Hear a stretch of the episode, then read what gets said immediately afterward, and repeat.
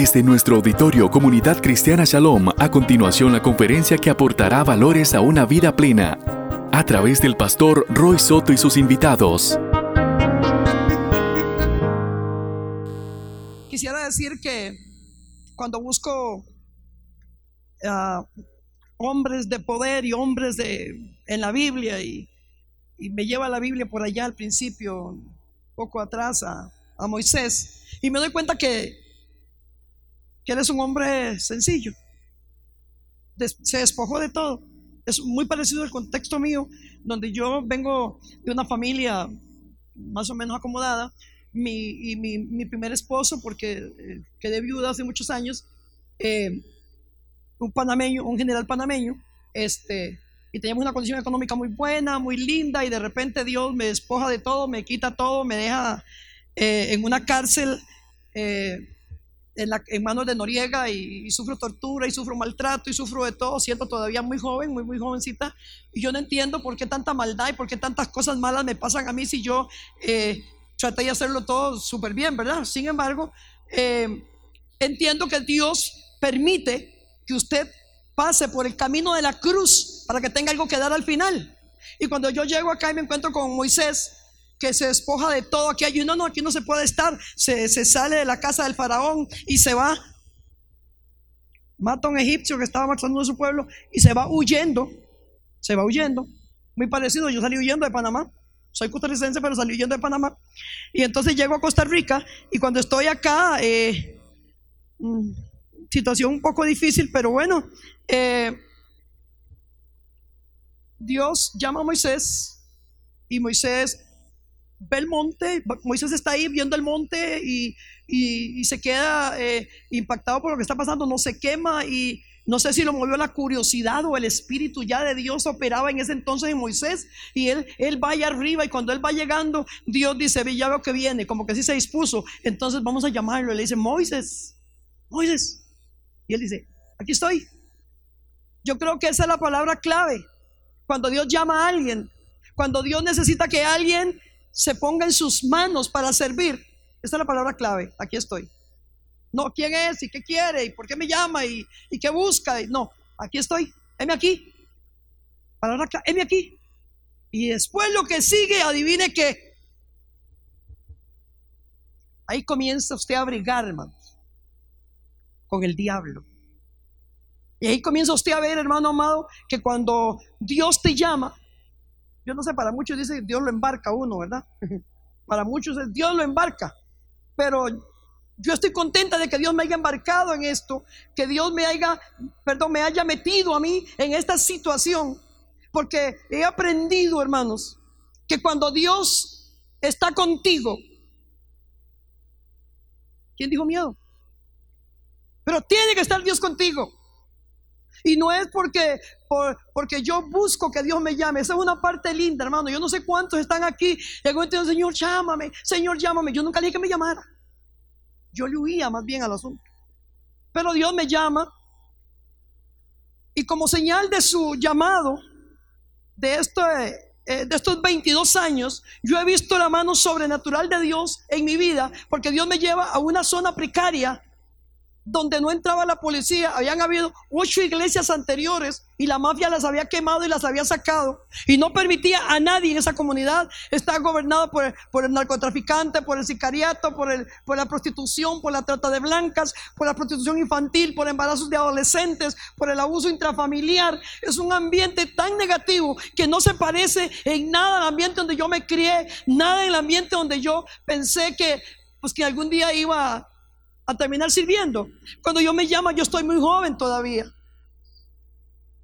Y entonces ah, estaba en una iglesia bonita, vestida, vestido entero, parada en la puerta, sonriendo a todo el que entraba y sirviéndole agua al pastor y, era el trabajito del, del servidor, ¿verdad?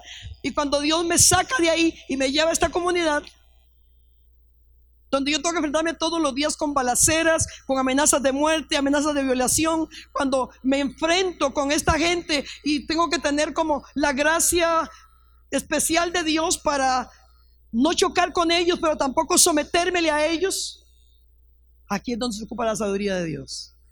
Aquí es donde usted tiene que saber, hermano que me está escuchando, pastor, no sé de dónde viene, qué contexto esté usted, pero yo quiero decirle que aquí es donde uno tiene que empezar hacer un alto. Ese Señor, ¿cómo, ¿cómo funciona aquí? ¿Cómo se trabaja aquí? No puedo ser de los de ellos porque pierdo el propósito tuyo en mi vida. No puedo estar contra ellos porque me matan. Entonces pasas eh, tiempos de terror, tiempos de miedo, tiempos muy difíciles, tiempos donde prácticamente no duermes, no comes. Yo llegué a pesar 95 eh, libras cuando comencé mi ministerio. Llegué a perder mi peso, llegué a perder el sueño. Porque cuando yo entraba a esa comunidad, habían muchos mafufos, se llaman mafufos aquí en Costa Rica los que fuman marihuana, y estaban parados. Y cuando yo pasaba, ellos solamente me soplaban en el oído, porque el camino donde entra mi iglesia es un cañito corto, una acera que va alrededor de un río. Y entonces cuando yo pasaba, ellos estaban recostados ahí y habían cinco o seis fumando y con su puro de marihuana soplaban mi oído y decía, qué gana de matar a una pastora.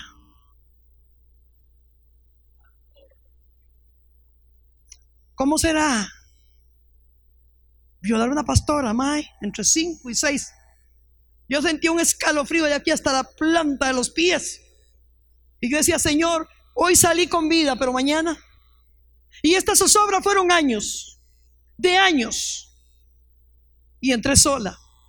Mi esposo era salido del narcotráfico y él dijo, yo ahí no me meto, yo no creo que Dios me haya llamado a mí. Y tuvimos batallas fuertes porque él me decía, Bella Flor, usted no entiende, yo salí del narcotráfico, yo le vendía a ellos, nos van a matar, Bella Flor. Y decía, ¿y qué hago? Y comencé a tener la convulsión en mi casa, que mi matrimonio estaba a punto de reventarse, que mis hijos no querían nada conmigo. Yo quiero que usted sepa que yo perdí a mis tres hijos en el ministerio. No quisieron nada conmigo. Y lo último que me quedaba era mi esposo. Y él me puso un ultimato y me dijo, o renuncias o me divorcio. Yo llevaba piojos a la casa, yo llevaba sarna a la casa. Los niños estaban llenos de piojos, estaban llenos de sarna, estaban llenos de toda clase de bacterias, toda clase de porquería. Era un lugar sucio, el río, era una cantidad de toda la basura, la comunidad iba al río. Había excremento, donde usted pasaba había excremento, las aguas negras, es una montaña, así una montaña. Y entonces las casas que están arriba descargan el agua negra ahí y pasa por ahí y la gente tiene que pasar por encima del excremento. Y yo dije, Dios, ¿pero qué? Y Dios me llevó a esa comunidad con un propósito. Y cuando yo no lo entendía, un día yo llorando, le dije a Dios, Dios, fui a hacer un presupuesto para poner un rótulo. Mire usted, es que uno trabaja, ¿verdad? Con la mente de uno. Y yo voy a poner un rótulo que decía, bienvenida a la comunidad Jehová Chama. Jehová Chama significa Dios está ahí en hebreo. Entonces, Dios me reprendió. Yo estaba llorando cuando no tenía dinero. Es una zona demasiado precaria, demasiado pobre, es muy difícil. Ahí la gente en vez de diezmar y ofrendar hay que darle, hay que becarlo a la escuela, hay que becarle el diario de la semana, hay que becarle el pago de la luz, hay que ayudarle con el alquiler de la casa. Entonces una iglesia que no tiene entradas, ¿cómo podrá sostenerse? Y un día yo estaba orando y llorando de a Dios. ¿Por qué me mandas a una comunidad tan pobre? Dios, que ni un roto lo puedo pagar. Y audiblemente me dijo Dios, yo no te mandé a Samaria a cambiar a Samaria, te mandé a cambiar a los samaritanos. A partir de ese momento yo me di cuenta, ok, sigo trabajando con ellos como son. Estuve más de nueve años con teléfono privado porque me llamaban para amenazarme. Hoy te violamos, hija tal. No vengas más acá, te odiamos, no te queremos acá. Aquel hombre que mató un montón de mujeres allá en, eh, en el Monte de la Cruz, algunos se acordarán de la matanza, la muerte de, la, de, la, de las mujeres que mataron en una Semana Santa en el Monte de la Cruz. Él era el jefe de la mafia en la tabla. Y él andaba en un carro patrol. Cada vez que pasaba me decía, quítese porque la mato gringa. La gente tiene concepto que yo soy eh, por, mi piel, pero no, yo soy bien tica, bien gallo pinto. Y entonces yo le tenía pavor a ese hombre. Él me amenazaba. Y él, yo pasaba y ellos, ellos sacaban armas y hacían con el dedillo así, hacían a 9 milímetros así que Se imagina, con todo respeto, ustedes me entienden, se imagina, May, que se me sale un tiro aquí. Comida es eso, nos damos. Y eso era porque yo iba pasando. Y eso fue, hermano, por 10 años consecutivos, todos los días, yo entraba con colites y salía con colites de ese lugar. Y la gente me dice a mí, qué mujer más valiente. No, no, no, perdón, hermano pastor, hermano servidor. No es eso, es obediencia. Es que si Dios va contigo, Él te va a dar señales. Estoy en una crisis terrible, estoy a punto de tirarlo todo para arriba. Y, y llega, estoy dándole de comer a 80 adictos de la calle. Si no hay de comer porque no estoy haciendo nada. Si no hay de comer porque mantengo vagos. Entonces la cosa se me ponía cosa arriba, cuesta arriba. Estoy dando de comer a un poco de adictos y llega un joven muy lindo, muy lindo y se recuesta a un árbol que había y se me queda viendo, llorando. Yo dije, tiene, tiene problema. Yo, ¿quieres comida? No, gracias. Le digo yo, este, ¿te puedo ayudar en algo cuando te desocupes? Terminé de atender y vine por consejería. Y yo le dije, estoy libre, dime qué quieres. Pediste perdón. ¿Y por qué perdón? Hacía 10 años atrás, este hombre, recién comencé yo el, eh, eh, el, proyecto ahí que Dios me llevó. Este hombre había planeado violarme a mí a las 5 de la tarde con tres maleantes más. Y, y yo entraba siempre a las 5 y me paraba en un cuartico que habíamos alquilado y repartía trataditos. Jesús le ama. ¿Cómo está? Señor le ama. Cuando gusten orar con mucho gusto. O sea, todo lo que hacía yo ahí. Todo el día, toda la tarde.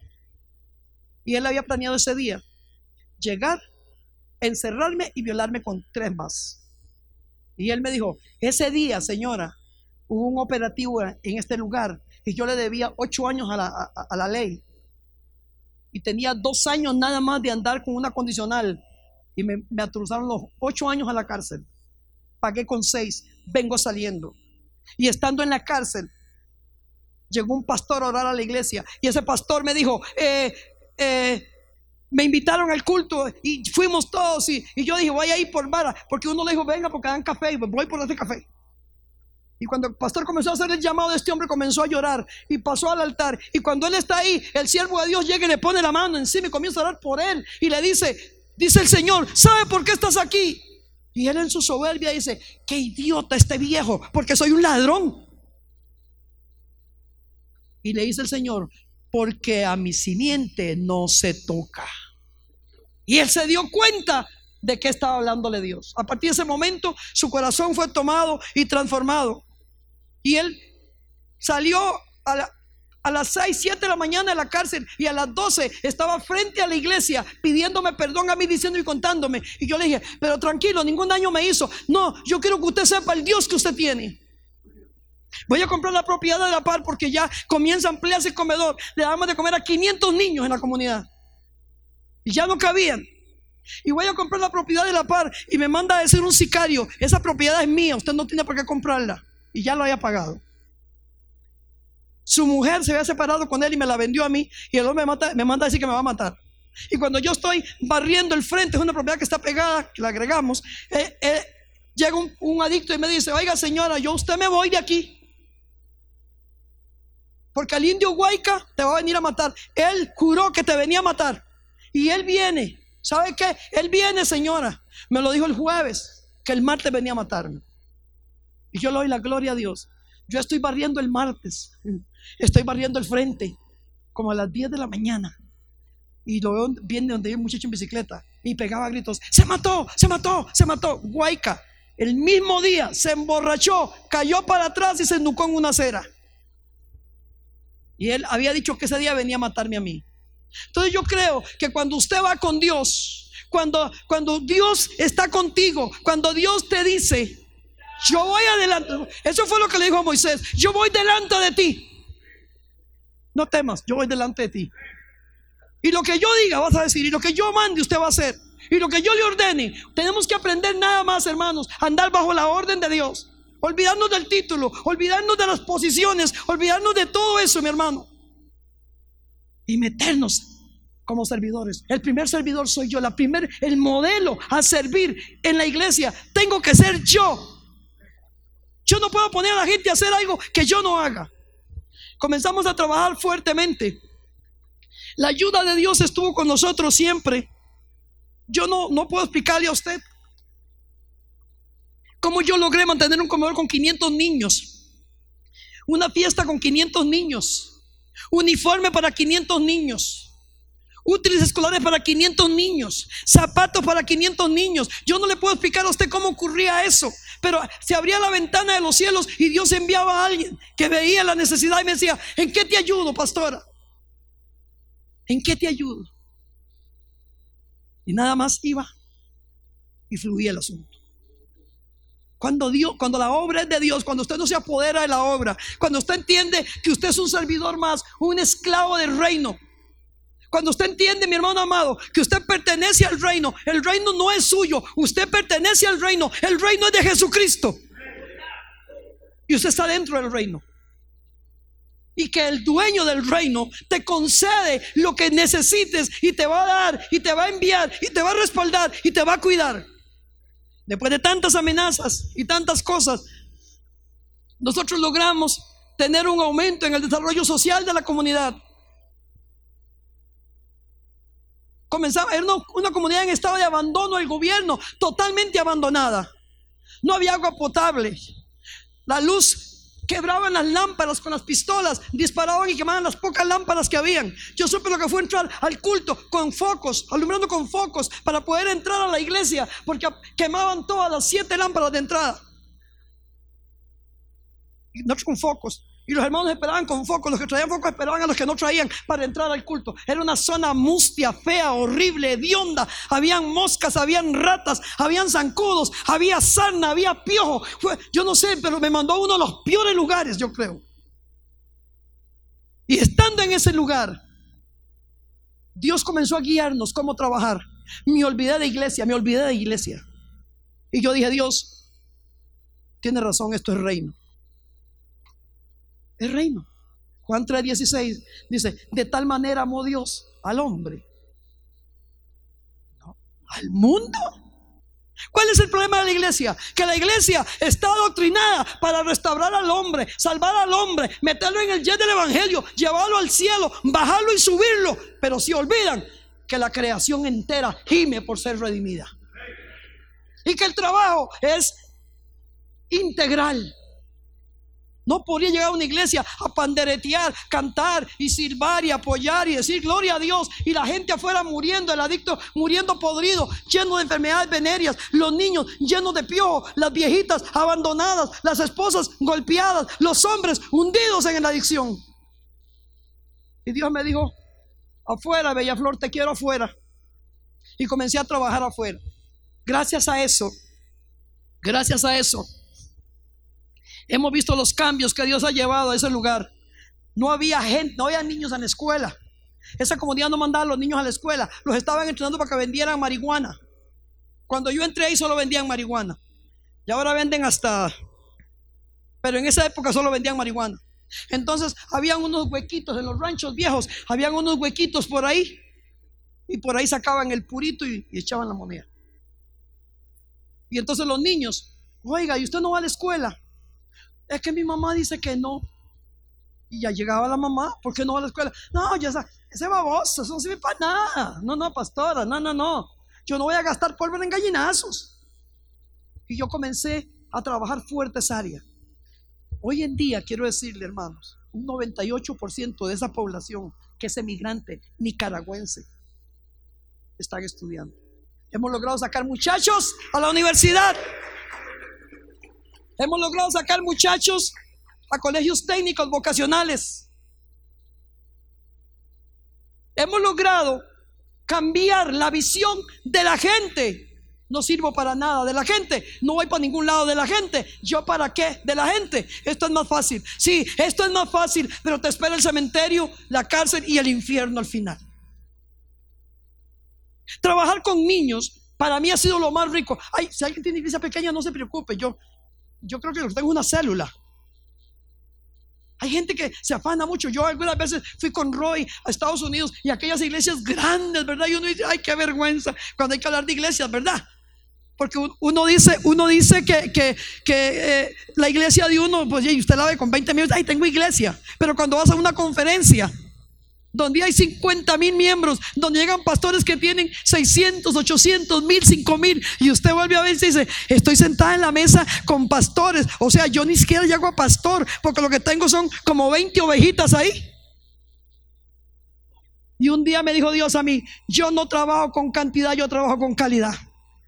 Y ahí va Dios acomodándome la mente y las ideas, ¿verdad? Y bajándome, aterrizándome. Porque casi siempre el afán de un pastor es llenar la iglesia. Y ahora yo no tengo afán en llenar iglesia. Hace mucho tiempo yo entendí que yo tengo que trabajar para el reino, no para la iglesia. ¿De qué ganamos una iglesia grande si no hace trabajo social? ¿Qué ganamos con una iglesia grande y, muy preparada en el mundo eh, eh, eh, teológico? Si se está pudriendo la comunidad. Veinte años después, logramos tomar el control de las drogas. Y empezamos a enviar a hogares afines, jóvenes. Abrimos el comedor de ellos y comenzamos a darle comida. Y atrás de la comida venía la referencia para enviar los hogares. Yo no tengo hogar de restauración, pero tengo amigos afines con el ministerio. Yo bendigo a Alberto Castro, muchos lo conocerán. Él llegó y dijo a los que administraban el hogar, cuando la pastora Bella mande a alguien aquí, se mete por la puerta grande. Y comencé a mandar, se embarcó conmigo. Le mandé media tabla. Se fueron las prostitutas, se fueron los piedreros, se fueron un poco de vendedores, se fueron un montón de gente. Y paré el comedor de la calle. Lo di 10 años. Erradicamos, hermano amado, en un alto porcentaje Mientras, oiga esto, mientras comían 70, 80 todos los días adictos ahí. Hoy en día usted entra a la comunidad y encuentra al vendedor, al campana y, y tal vez dos piedritos que ya trabajan para comer. Se ganan lo que se come. Cuando eso era un, hervidero, era un hervidero de, de, adictos, de, y lo asaltaban. Usted entraba ahí y lo asaltaban. Y comenzamos a trabajar en esa área, con el área de la adicción, con el área de la estructura social de la comunidad. Comenzamos a, proyectar una, un cambio estructural, un cambio, una posible transformación. Y toda la gente me decía a mí, no se puede. Ay, pastora. Seguro me veían así chiquitilla, ¿verdad? Y me decía, ay, pastora. Me veían así como que, ay, ocho iglesias, más, ocho iglesias sacaron de aquí. ¿Qué le hace pensar que esto se va a quedar aquí? ¿Qué le hace pensar? Yo tuve que descolgarme por un muro porque una señora me esperaba para matarme en la puerta con un puñal. Y apuñaleaba la puerta donde yo estaba y decía, ella se muere hoy, hoy la mato. Y me dice la dueña de la casa, ay pastora, no es por asustarla, pero apuñaleado como cinco. No, no me consuele así, hombre. ¿Para qué me consuela? Y me dice, venga por donde mi cuñada que la saco por aquí.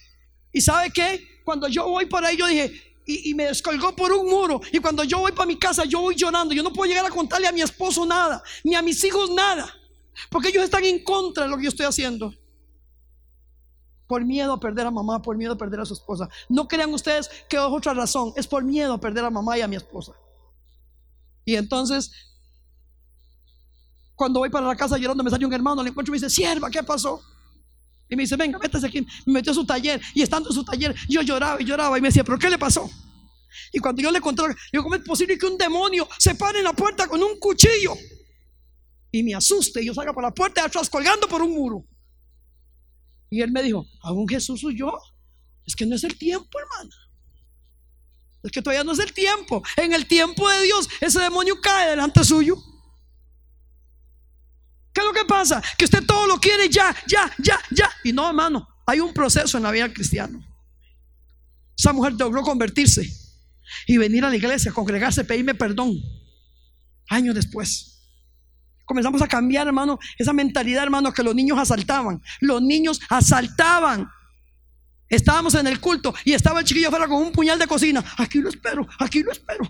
Y ya yo, ¿qué pasó? No, con usted no. Ese es el maje, es que lo voy a apuñalear chiquitos de 7, 8 años.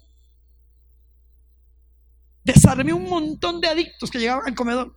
Llegaban con el cuchillo, pueden agacharse, un machete de aquí hasta aquí. Con ese asaltaban. Y llegaban a coger, deme el cuchillo. No, no, no, déme el cuchillo. Me tocó un montón de veces aplicar, hermano, el palo de la escoba a ellos. Se agarraban entre ellos a matar. No, suave, suave, aquí no me lo mate. Vaya, mátelo largo. Aquí no me mate a nadie. Aquí no me lo mate. Se quiere matar, vaya, mátelo largo. Pero aquí frente de mi, de mi trabajo no me lo venga a hacer. Pero fueron años luchando con esto. Y viendo la mano de Dios todos los días en la comida, en la ayuda, con equipos eh, médicos que llegaban. Hicimos campañas, hermanos, de, detección de enfermedades de transmisión. Media población estaba infestada incluyendo jovencitas que eran utilizadas por los padrastros, por los abuelos, por los tíos, que por plata las mamás las ponían a funcionar. Encontramos cualquier cantidad de enfermedades venéreas. Le di el fin como a cinco personas de las que descubrimos con enfermedades terminales. Y fuimos incursionando poco a poco en el lugar, despacito, escuchando toda clase de ofensas, escuchando toda clase de amenazas, escuchando toda clase y sola en el sentido humano. Sola en el sentido humano. Porque yo no podía llegar a mi casa y decir, hoy me pasó esto. Yo no sé si cuando llegaba a mi casa y me hincaba era, lloraba era porque estaba orando, era porque estaba espantada, pero yo lloraba. A mí me suena más que era porque estaba horrorizada. ¿Verdad? Logramos ubicar todo lo que es el área de adicción. La mayor parte, hoy en día, hermano, usted entra ahí y usted no encuentra a los adictos que habían antes. No hay, no hay. Y los adictos que están son los que fuman y trabajan le trabajan al mismo. Salieron ya todo. Oiga, hermano, llegó a tal extremo a quebrar de tal manera el negocio que solo hay una banda vendiendo. ¿Cuántos dicen gloria a Dios? Hermano, estaba el cartel de México ahí, Sinaloa. Cartel colombiano, cartel nicaragüense. Y hoy en día, hermanos, los que mataron al indio están a cargo de eso todavía. Son los únicos que permanecen ahí. Pero yo declaro en el nombre de Jesús que aún ellos tienen que largar. Porque ese territorio, territorio del reino. Y hemos dado muestra de que es territorio del reino. Y una de las cosas que usted va a ver cuando, si algún día permite llegar a ese lugar, es las construcciones, hermano. Comenzamos a construir casa a la gente. Usted sabe, cuando uno trabaja en esto, la gente lo quiere uno, ¿verdad, Roy? Yo creo que sí. Entonces tiene unos muebles por ahí. Mire, pastora, no están muy buenos, pero voy a cambiar los muebles. Y tengo unos mueblitos aquí, pues si le sirven algo. Y con el pick verde. Antes con, con, con, con, taxis alquilados. Y después con, el carrito propio, que nos mandó a través de, Roy una donación, un, un para trabajar. Y comenzábamos a jalar camas. La gente dormía en el suelo, ya no dormía en el suelo. Y muebles, ya no, dormían ya no sentaban en el suelo y había techo roto y entonces las láminas de zinc cambiábamos, pintábamos fachadas. Comenzamos a motivar a la gente a cambiar el estilo de vida. No, no, no, no, no. No porque vimos que hay que vivir así. No, no, no. Hay que cambiar el lugar. Y cuando llegamos ahí, eso era totalmente todo del narco, de los narcotraficantes. Y hoy en día hay más de 20 familias de las nuestras que tienen casa propia en la comunidad. ¿Y sabe qué significa eso? ¿Sabe qué significa que las familias día tengan casa propia en un precario? Que hay transformación comunal. Porque la casa del Hijo de Dios no es la casa del, narcotraficante. La casa del Hijo de Dios tiene que salir y relucir en el lugar. Y comenzamos a trabajar reparando el puente a la comunidad que estaba a punto de caerse. La comisión de emergencias, el gobierno ha tenido abandonada esa comunidad porque es una, una, una historia o una fama tan mala, de gente tan mala que no quiere meterse nadie ahí. Y logré conectar con el gobierno con la comisión de emergencias, con bomberos, con la alcaldía, con las municipalidades. Y comencé a conectar, a conectar, a conectar. Y comencé a conseguir recursos para hacer el puente, para reparar el puente, para reparar aceras, para entubar las aguas negras que pasaban por ahí. Entonces ya las aguas negras se tiraban hasta el río. Ya la gente pasaba haciadito el lugar. Ya no había peligro. Comenzamos a erradicar las, las diarreas, los vómitos, los piojos, la sarna. Comenzó a erradicarse todo de la comunidad. Comenzó a venir el sector salud a hacer campañas conmigo. Y comenzó a mover el Señor su mano poderosa hasta el extremo. Llegamos a construir casas. Hemos llegado a reparar. No las construimos, las reparamos las reparamos. Si alguien tiene un muro y está metiendo el agua, nosotros le hacemos el drenaje y le hacemos, sacamos piedra del río y le hacemos el trabajo. Y la gente nos dice, qué brutos, qué tontos. Levantándole el rabo a esa vieja, levantándole el rabo a esos vagos. A mí Dios me levantó muchos años y me sigue levantando. Y yo no merezco lo que Dios ha hecho conmigo ni lo que me ha dado. Así que si Dios me levanta la carga a mí, yo se la levanto a otro. Si Dios no me cuestionó a mí, yo no voy a cuestionar a otro. Este evangelio no es de cuestionar. En área de servir, no cuestione. Cuestione, mi hermano amado, en el área de la práctica. Pero no en el área de servir. Fuimos llamados para servir. Fuimos llamados para dar de lo que Dios nos da. El que no da es porque no ha recibido nada de Dios. Es porque no se dispone a Dios. Porque es mentira, hermano, que si uno tiene, hermano amado, no puede darle a otro. Y Dios no te da para que embuchaques, Dios te da para que des. Hicimos infraestructura, hermano amado, cambiamos la comunidad, la comunidad de una manera tan, tan, tan espectacular, hermanos. Tan espectacular. Comenzamos a hacer la basura que iba al río. Su servidora comenzó a meterse al río a sacar toda la basura, sillones, refris, carros, pacas de basura, a sacarlas. Y la gente decía, está loca la pastora, ya se chifló. Todos los años ese río se salía y hacía desastres en la comunidad. Bajaba desde San Juan de Dios trayendo casas, carros, pulperías, todo se lo traía.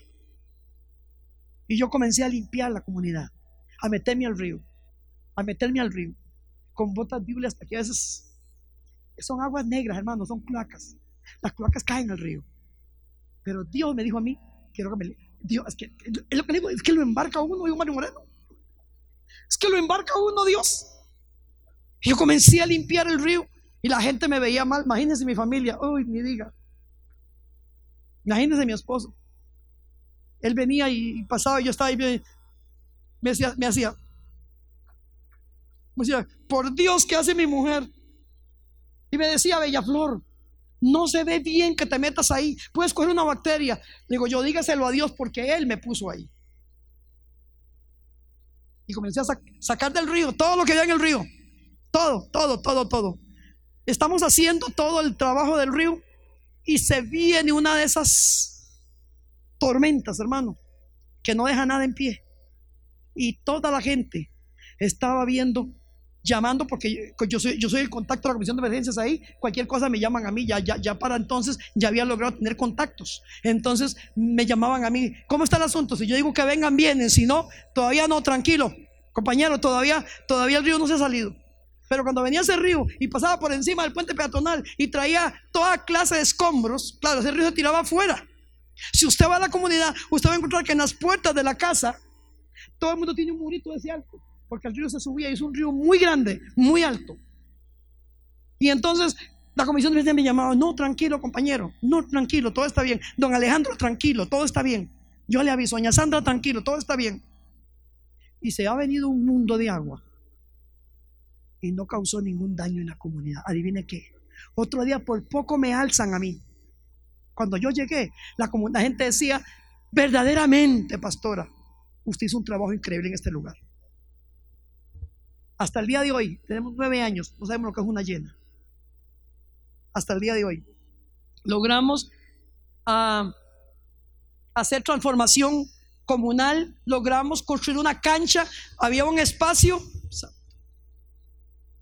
había un espacio donde era un charral que la gente lo que hacía era tener sexo ahí. Esa cancha que ustedes vieron ahí era un charral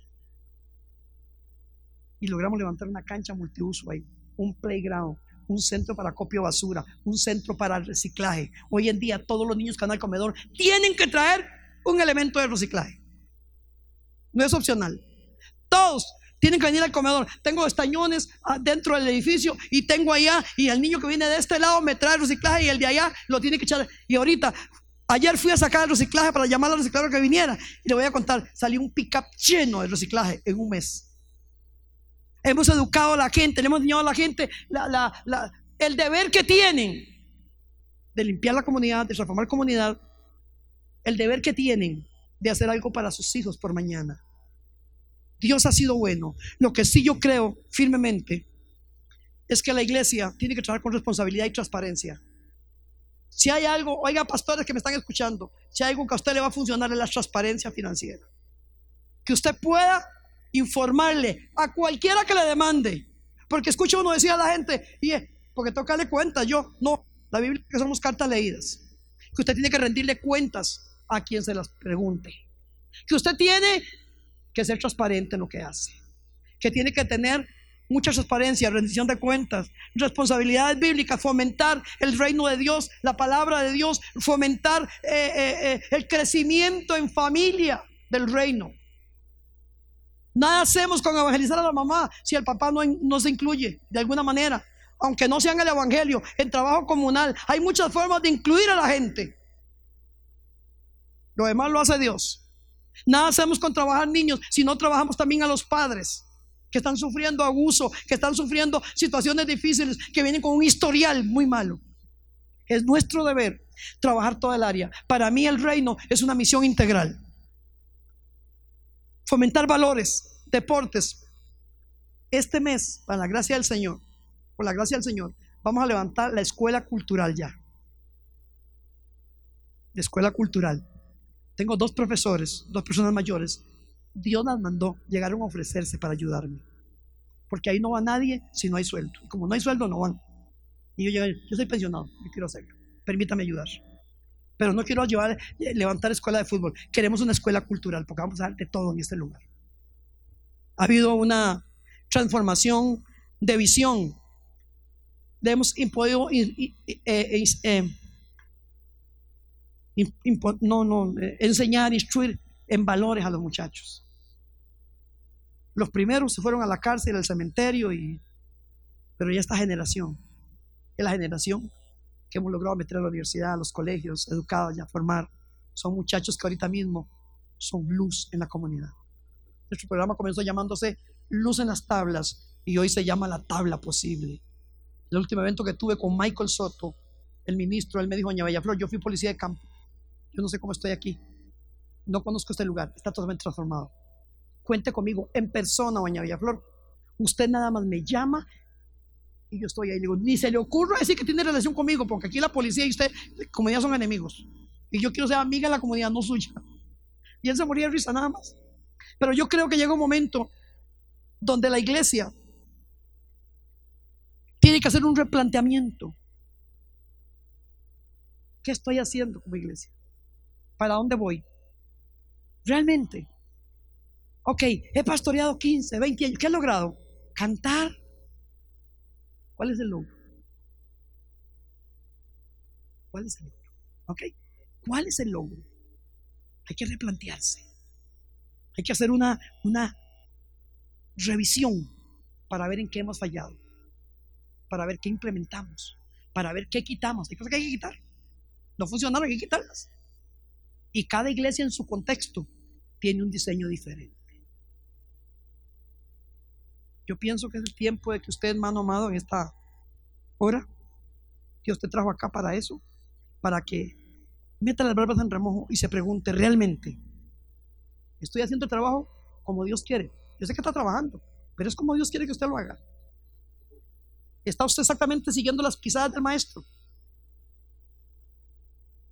El crecimiento lo da Dios. La transformación la da Dios. Y cierro diciendo, la visión es de Dios, la misión es suya, usted va a trabajar, pero la visión es de Dios. Dios tiene que ir dando a usted la visión de cómo se van haciendo las cosas, porque la visión viene de lo alto. La misión la llevamos nosotros con botas de hule, sombrero, pico y palo. Dios me lo bendiga. Esta ha sido una conferencia más tomada desde el auditorio principal de la comunidad cristiana Shalom del pastor Roy Soto y sus invitados.